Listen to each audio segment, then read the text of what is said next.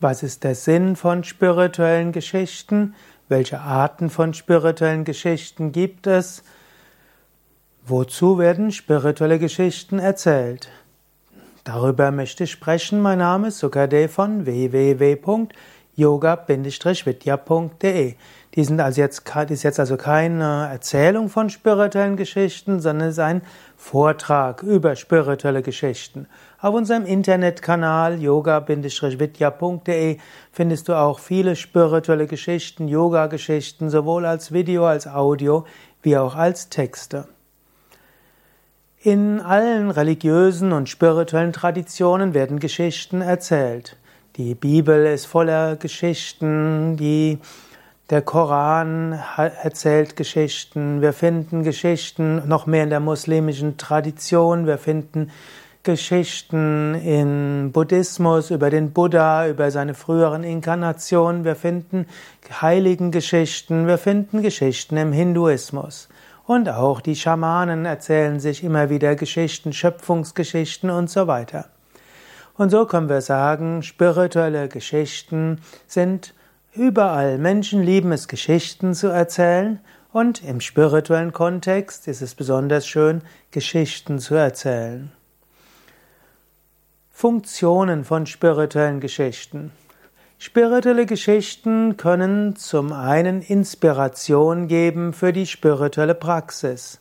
Spirituelle Geschichten können zweitens einem Hinweise geben, wie man ethisch handeln soll. Drittens wollen spirituelle Geschichten einen zeigen, wohin man sich entwickeln kann. Viertens, spirituelle Geschichten können einem helfen, höhere abstrakte Wahrheiten zu verstehen und wollen letztlich Theologien und Philosophien und spirituelle Weltanschauung verdeutlichen. Über, über einiges davon will ich dann noch sprechen und dann eben auch die verschiedenen Arten von spirituellen Geschichten. Erstens, spirituelle Geschichten helfen der Inspiration. Wir finden das zum Beispiel im Bhakti-Yoga, dort wird gesagt, spirituell äh, Shravana, das Hören von Geschichten über Heilige und Gott und so weiter, entkultiviert Bhakti Hingabe. Also, indem du zum Beispiel Geschichten liest über große göttliche Inkarnationen, über Heilige, über Weise, das berührt dein Herz. Und so willst du letztlich Hingabe kultivieren und du willst so werden wie diese großen Heiligen. Also die erste Funktion von spirituellen Geschichten ist einfach Inspiration und Liebe entfachen in dem Menschen. Zweitens, Spirituelle Geschichten geben Tipps für die spirituelle Praxis. Also, ähm, wenn du zum Beispiel Asanas und Pranayama üben willst, dann gibt es bestimmte Geschichten über jede, jedes Asana, über jede dieser wichtigen Körperstellungen und das hilft dir zu verstehen, worum es dort geht. Oder wenn du Geschichten hörst über Meditierende, dann verdeutlicht dir das, wie diese Meditation gemeint ist. Also die zweite Funktion von Geschichten ist, dir die spirituellen Praktiken näher zu bringen und zu erläutern. Drittens, spirituelle Geschichten geben dir Hinweise für ethische Handlungen. Wenn du zum Beispiel in einer im ethischen Konflikt bist, könntest du dich fragen, ja, wie hätte Swami Shivananda gehandelt? Und du hast eben die Biografie von Swami Shivananda vielleicht gelesen mit vielen Geschichten und er weiß, ah, in der Situation handelt man so und so. Oder wenn du die Bibel nimmst, da siehst du auch, wie Menschen in verschiedenen ethischen Situationen gehandelt haben und manchmal haben sie sich richtig und manchmal falsch verhalten, aber es ist gut, dass du das mal so ein bisschen durchliest.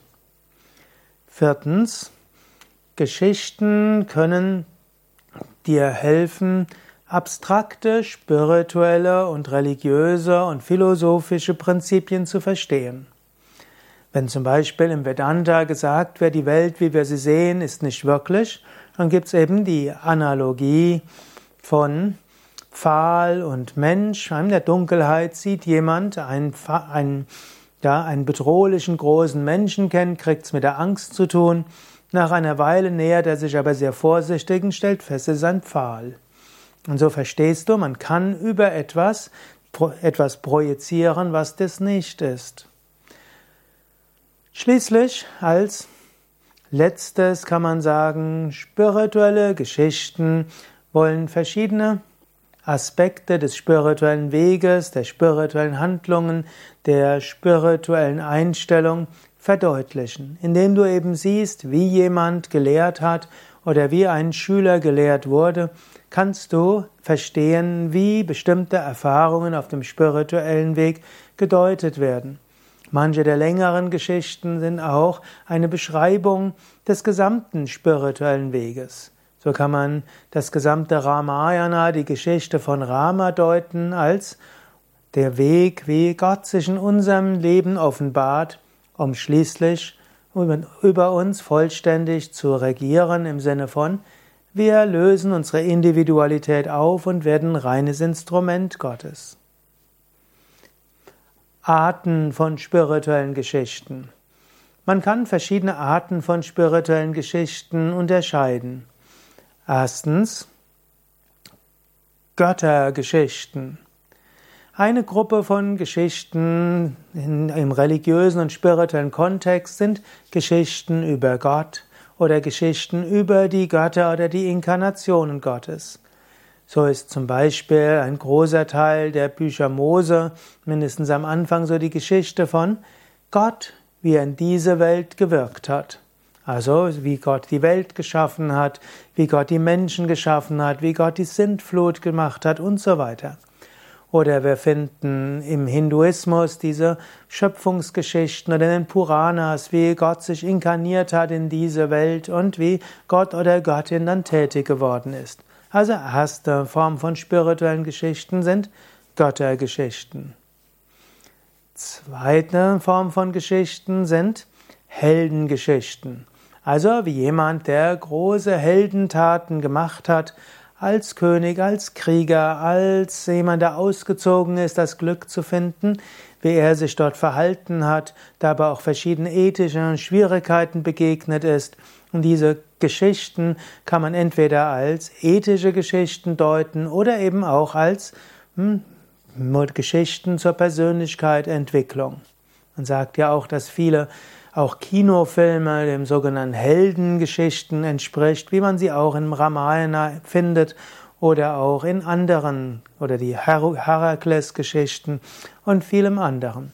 Also Spirit zweiter Art sind Heldengeschichten. Oft wird gesagt in der indischen Mythologie, die Puranas sind Göttergeschichten, die Itihasas haben sehr viel Heldengeschichten. Obgleich da auch Göttergeschichten zum Teil drin sind, aber viele Heldengeschichten. Drittens Geschichten von Schüler und Lehrer. Sehr viele Geschichten, zum Beispiel auch die Geschichten der Upanishaden, sind Geschichten wie ein Schüler kommt zu einem Lehrer und der Lehrer sagt ihm etwas. Viele Zen-Geschichten sind auch so, also Geschichten von Schüler und Lehrern, wie der Lehrer den Schüler lehrt. Viertens Parabeln als Geschichten. Also es gibt viele Analogien und Parabeln, die zum einen abstrakte Sachen beschreiben können, wie zum Beispiel die Geschichte von, von Pfosten und Mann, die ich vorher erzählt hatte. Aber es gibt dann auch noch andere Gleichnisse, die, manchmal gibt es Geschichten von Löwen und Schafen oder die Geschichte von Krähe oder die Geschichte von wie Dattatreya verschiedene Geschichten erzählt, wie er zur Weisheit gekommen, Geschichte von der hungrigen Biene oder die Geschichte von der Motte, die ins Feuer aufgegangen ist und so weiter. Also verschiedene Parabeln, Analogien oder auch Fabeln, Tiergeschichten. Dann gibt es als nächstes noch die Meistergeschichten, Heiligengeschichten. Also Geschichten, wie große Heilige, große Meister, Meisterinnen gehandelt haben. Und das spielt ja gerade im Christentum eine große Rolle, wo diese Lebensgeschichten großer Heiligen gelesen wurden und ja, zum Teil kurz zusammengefasst, so für jeden Tag eine Lesung. Es gibt ja für jeden Tag mindestens einen Heiligen im katholischen Christentum oder eben auch ganze Bücher über einen Heiligen, die inspirieren sollen. Also eine Art von spiritueller Geschichten sind die heiligen Geschichten und die gibt es natürlich auch in Indien. Zum Beispiel auch, insbesondere für, über moderne Meister, gibt es immer umfangreiche Geschichten. Angefangen letztlich von Shankaracharya, wo die Shankara Vijaya, die Lebensgeschichte von Shankara, einen großen Stellenwert bildet in der Vedanta-Tradition. So ähnlich gibt es dann eben auch die Lebensgeschichte von Swami Shivananda, die ich sehr gerne lese. Es gibt ja, wahrscheinlich zwei bis dreihundert Biografien über Swami Shivananda und es ist immer wieder schön, eine neue zu lesen oder die alte nochmal. Und schließlich gibt es dann auch noch die paradoxen Geschichten, wo zum Beispiel Nasruddin-Geschichten und manche Zen-Geschichten so sind, wie ein irgendjemand sich sehr eigenartig verhalten hat und über die eigenartige Verhaltensweise Menschen aufweckt.